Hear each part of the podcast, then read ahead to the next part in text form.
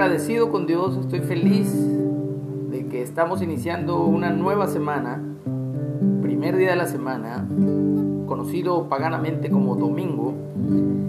Y le damos gracias al Padre Celestial por el simple hecho de estar vivos. Ya con eso es demasiado, demasiado amor, demasiada gracia, pero que nos hace bien, nos hace muy, pero muy bien. Estamos estudiando el, o leyendo el libro de Mateo o el Evangelio de Leví. Ya vamos en el capítulo 15. Hoy nos toca ver el versículo 29 y el título para hoy es Jesús sana a muchos.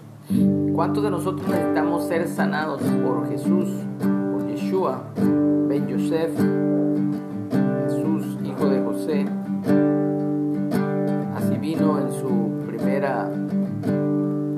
manifestación y vendrá como Yeshua ben David, Jesús, hijo de David, como rey, en su segunda aparición en este mundo. Dice así, pasó Jesús de allí y vino junto al mar de Galilea, y sabiendo y subiendo, perdón, al monte, se sentó allí. Y se le acercó mucha gente que traía consigo a cojos, ciegos, mudos, mancos y otros muchos enfermos. Y los pusieron a los pies de Jesús y los sanó. De manera que la multitud se maravillaba viendo a los mudos hablar, a los mancos sanados, a los cojos andar, a los ciegos ver, y glorificaban a Dios, al Dios de Israel. Aquí podemos dejarla y ya con eso queda totalmente claro de que Jesús nos quiere sanar. Jesús está con la mejor intención de estar presente en nuestras vidas y traer esa sanidad que necesitamos en el alma, la mente, en las emociones, aún en nuestros cuerpos. Yo soy testigo fiel y siempre procuro comentarlo de que Dios me ha sanado dos veces en mi vida de forma sobrenatural. La primera de artritis reumatoide juvenil a los 24 años y estoy hoy día sano completamente. Y hace dos años y medio, ya va para tres, dos años y medio, que me sanó de ansiedad y depresión. Así que por eso hablo con toda convicción de que Jesús quiere sanarnos. Pero miren aquí la condición y los, o sea, trajeron a muchos enfermos y los pusieron a los pies de Jesús. Entonces, una condición para recibir nuestro milagro, nuestra sanidad, la principal que es la de el alma, la, la de la mente, es precisamente ser humildes, reconocer que nosotros no podemos solos, que necesitamos del Salvador, necesitamos de su poder, de su palabra, de su espíritu en nuestras vidas, pero rendidos a sus pies, dándole a Él la prioridad de nuestra vida, dejando que Él guíe cada paso que vayamos a dar.